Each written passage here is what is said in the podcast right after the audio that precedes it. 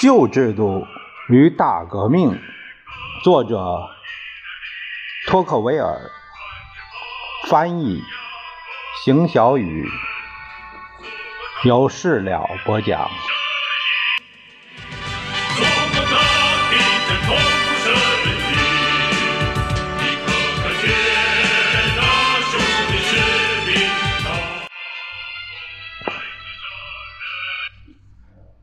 第二十一章，题目是路易十六统治时期是是旧君主制最繁荣的时期，为什么繁荣反而加速了大革命的到来？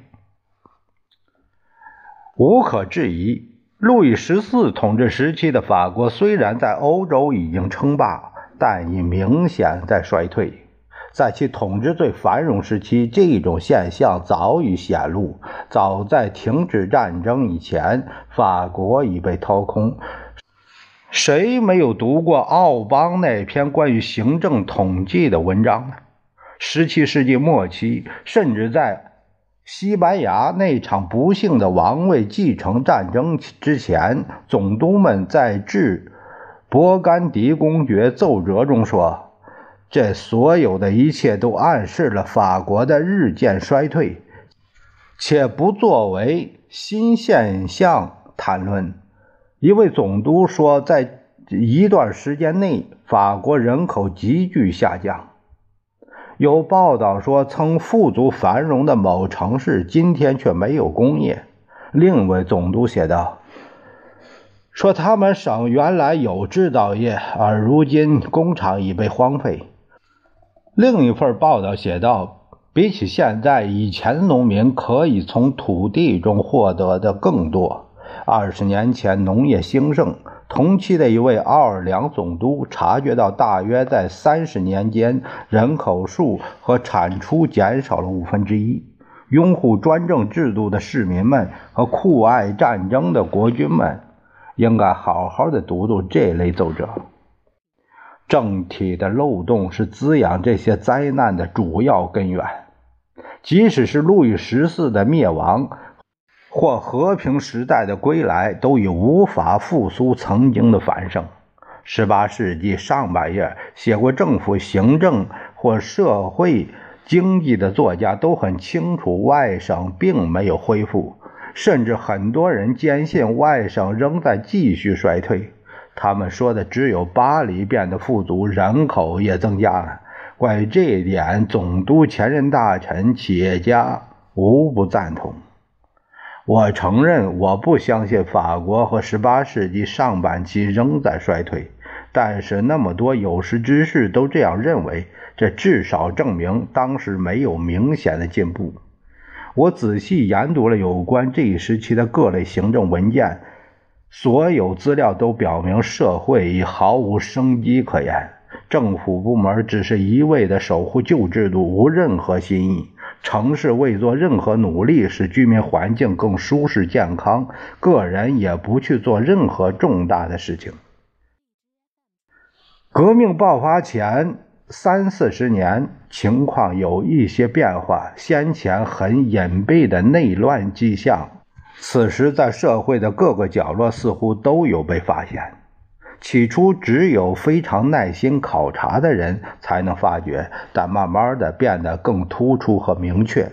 几年间，此成果不断传播，加速成长，终于全国上下都有所醒悟，重生即将到来。请记住，这并不是旧生命在复苏。支撑这个躯体的精神是一种新精神，它使躯体稍作复苏，最终是为了使之解体。人人都变得焦躁不安，不满现状，急于改变，进步的要求随处可见。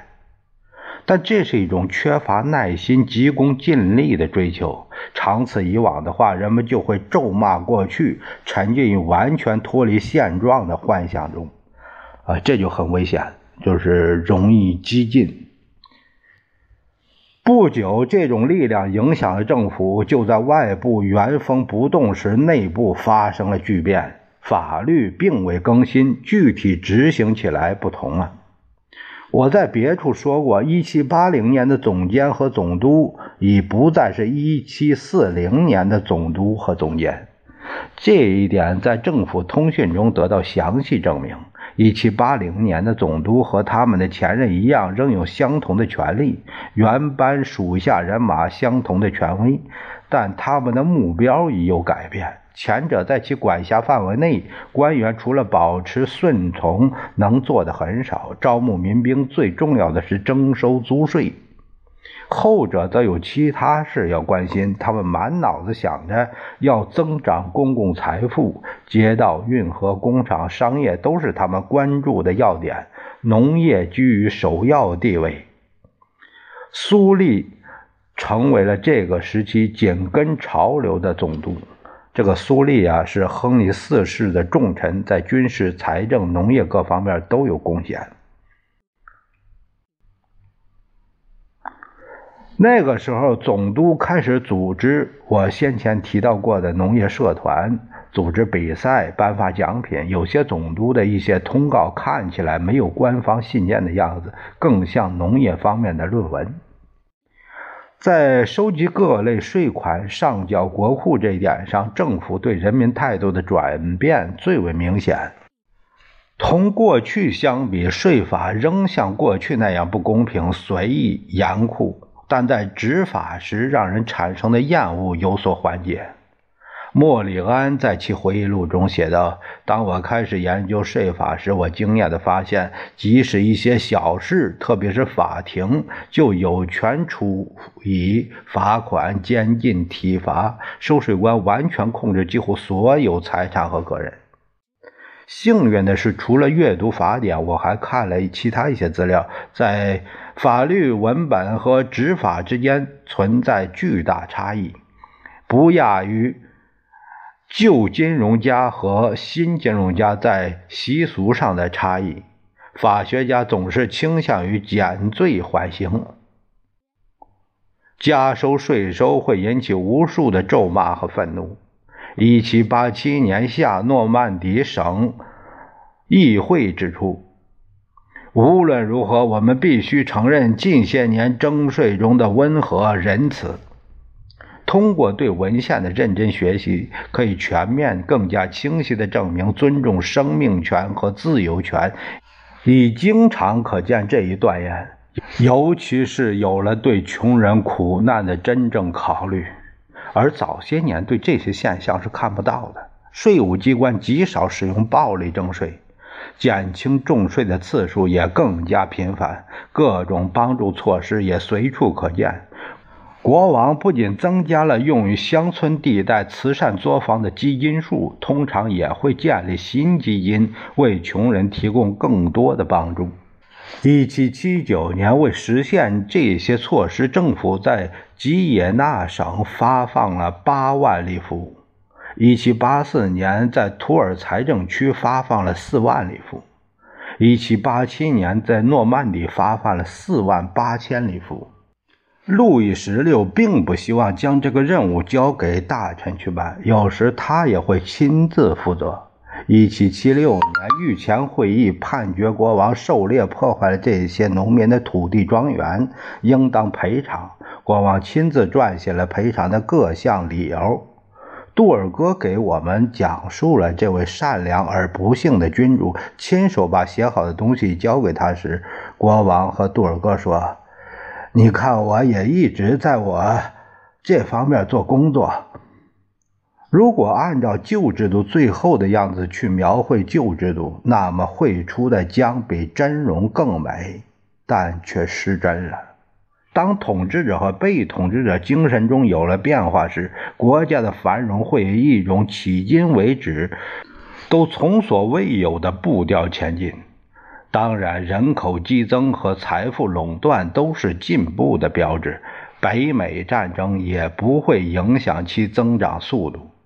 这个北美战争啊，就是就是七年战争，在一七五六年，呃，一直打到一七六三年。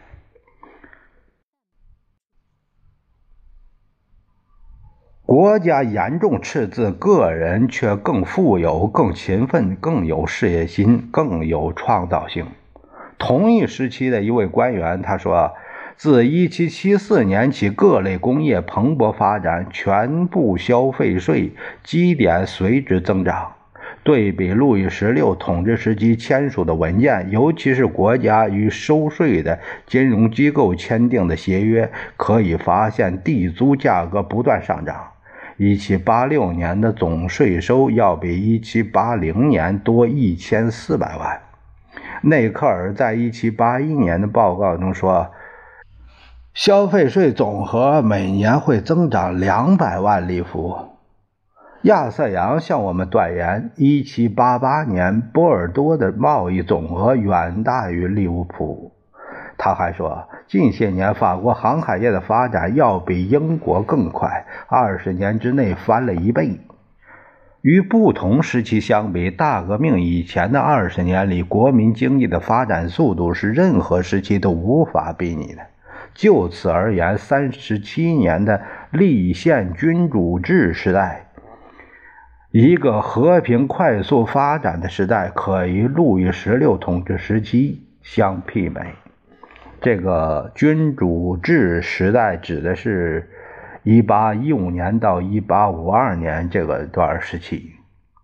考虑到政府方面的瑕疵和工业发展面临的困难，法国已经呈现出的这种繁荣景象，使人有足够的理由感到惊奇。可能许多政治家否认这个事实，因为他们无法解释这个现象。他们如同莫里哀剧中的医生那样断言：病人不按规则就不能痊愈。确实如此。在税务系统不平等中，在多项海关税、印花税、封建高利贷、行业管事会、腐败的政府及一些其他因素的压榨剥夺中，法国居然能够复兴和繁荣吗？尽管面对这些不利因素，各地仍在不断进步。在所有那些制造低劣、似乎是要减速而不能推动社会机器的齿轮之外，还有两种推动社会进步的简单有力的动力：一个是政府依旧强大有力，但不再实行专制，到处维持秩序；另一个是从上层阶级看，是欧洲最开明、自由的民族，每个人都能随心所欲发财致富，能保住自己的财富。国王名义上仍是主宰，可在实际生活中却不得不听从人民的意见。平日受民意的影响而不断咨询他、敬畏他。王权在法律上是绝对的，但在法律实施中却无实权。早在1784年，内克尔在一份公开文件中举出一个公认的事实。大多数外国人很难设想民意在法国发挥的权威，他们很难理解这股甚至对国王宫廷发号施令的无形力量到底是什么。然而，事实就是事实。把人民的伟大强盛简单归功于法律机制的说法太过肤浅。制造产品的，与其说是因为工具完美，还不如说主要在于发动机的力量。以英国为例，那里的行政法至今仍显得比我们更复杂、多样、不规则。但在欧洲范围内，在哪一个国家比英国更富有、财产私有更加安全、种类更加丰富、社会更富有、更完善呢？原因不在这套法律本身，而在推动整个英国立法的精神。某些器官也许不完善，但不影响整个机体的功能，因为生命力是无比强大的。如同我已描述的法国的大繁荣，法国人民似乎有些躁动不安，不满程度日益增加，对旧机构的仇恨度也在增长。很明显，整个国家都朝着革命进军。再者，革命的中心地区正是那些变化最大的地区。人们若研究法兰西岛地区档案馆所存的历史记录，就会发现，巴黎周围地区最早进行革命，也是变革最深的地区。与其他地区相比，此地农民的自由权和财产权会得到更有效的保障。在1789年前，私人徭役停止，此地征收军役税更加规律、更加节制，也更公平。为了能够更好地理解当时总督对整个地区的繁荣和衰退的影响力，可以读一下1772年修改的税收集体系的章程。该法规对税收的方方面面都具有重大影响。政府每次都会派专员到各个郡县，将民众集合起来，呃，一起来确定每件物品的价值。个人的财产都会被录在案。在纳税人出席的会议上制定纳税点。官僚滥用权力、无意义的暴力运动就都已经消失。当然，任何税收系统中的税负本质的缺陷仍然存在，这些缺陷也只压在一个纳税阶层上。当然，对工业和财产一视同仁，但它已与临近财政区同名的税收有了本质上的区别。相比而言，旧制度在卢瓦河及河口地区、普瓦图沼泽地区、布列塔尼荒原地区仍完好的保存。也正是在那儿，内战突然爆发传播；也正是在那儿，爆发了对大革命的长期暴力反抗运动。甚至可以这样讲：法国的处境越好，人民更加不能忍受。革命的发生并不总是因为人们的处境越来越坏，最常见的是一个毫无怨言、仿佛若无其事的长期忍受法律体系压迫的民族，会在重负减轻时发起暴力反抗运动。被革命摧毁的旧制度应该是优于先前的制度的。经验告诉我们，一个坏政府的最危险时段是其准备开始改革的时候。只有伟大的天才可以拯救开始进行救济长期受压迫的沉眠的君主。一旦看似注定，但却一直在默默忍受的苦难不能再被忍受时，灭亡即将来临。揭穿了的每一个谎言，似乎都在预示其他仍未被揭露的。人们情绪更加激烈。苦难在减少，但对其敏感性却在不断增加。与封建制度在全盛时期相比，似乎濒临灭亡时激起的愤怒更大。路易十六的相对轻微的专横做法，似乎比路易十四所有专制统治更让人难以忍受。波马舍的短期监禁，比路易十四时期龙骑兵对。新教徒的迫害引起更大的民愤。无人宣称1780年时法国仍在衰退，相反，人们认为人们对既得利益无动于衷，一心朝着新事物奔去。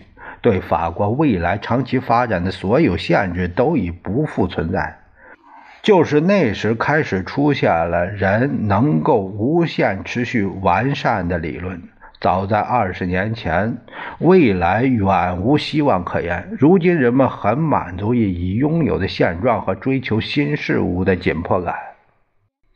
除了已阐述的一般原因，当然还有更有说服力的具体原因。像其他事物一样，财政管理也有了进步，但仍还存在一些集权政府本身解决不了的弊端。由于财政管理制度的隐秘性、实施过程无保证等特点，一些在路易十四和路易十六统治时期就制定的刑事政策仍在持续贯彻。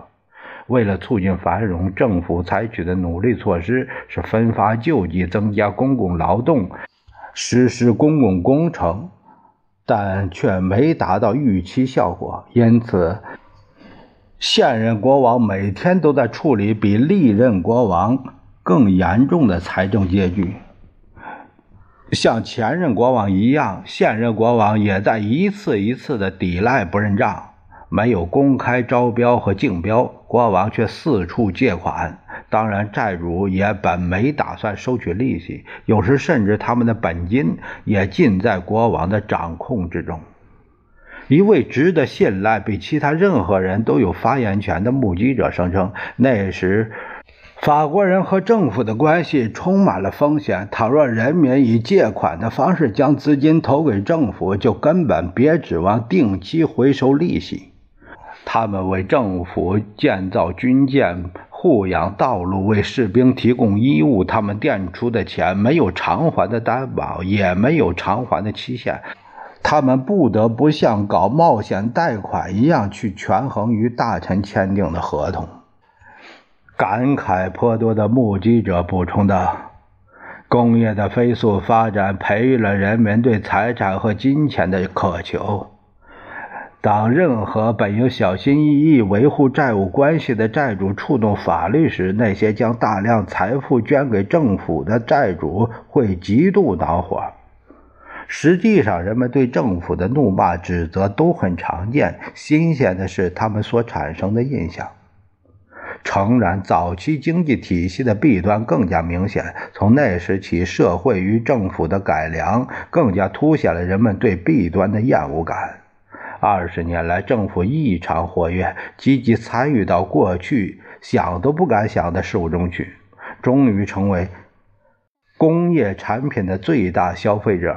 成为国内各项工程的最大承包人，做生意、放贷款、靠俸禄生活、签订合同的人数都在急剧上涨。公共和私人利益从未如此紧密结合。从前政府的长期劣迹及财政的不善分配，目前已成为无数家庭的灾难。一七八九年，国家欠债六亿里弗，那些债权人本身又是债务人。正如当时的一位经济学家所说：“所有人都在承受无能政府带给他们的苦痛。”需要注意的是，随着各种不满的数量不断增长，恼怒也在不断积聚。三十年前，人们毫无怨言地承受着，可随着报复心理。急迫财富增长带来的舒适感，使得人们已不能忍受这种苦痛。结果，手艺人、商人、工业家、企业家、银行家由此产生。以往这类人憎恨政治革新，无视其本质，安于政府现状，以便对其一直鄙视的法律也是无条件服从。而如今却成为最迫不及待、最忠诚的改革者。他们叫嚣着对财政系统的彻底变革，却没能深思政府财政系统的全面变革可能带来其他部门的翻天覆地的变化。怎么才能避免一场灾难呢？一方面，一个民族的发财欲望每天都在加速膨胀；另一方面，政府频繁刺激这种欲望。却未能妥善解决，既鼓励又打击，这两方面加速了其自身的灭亡。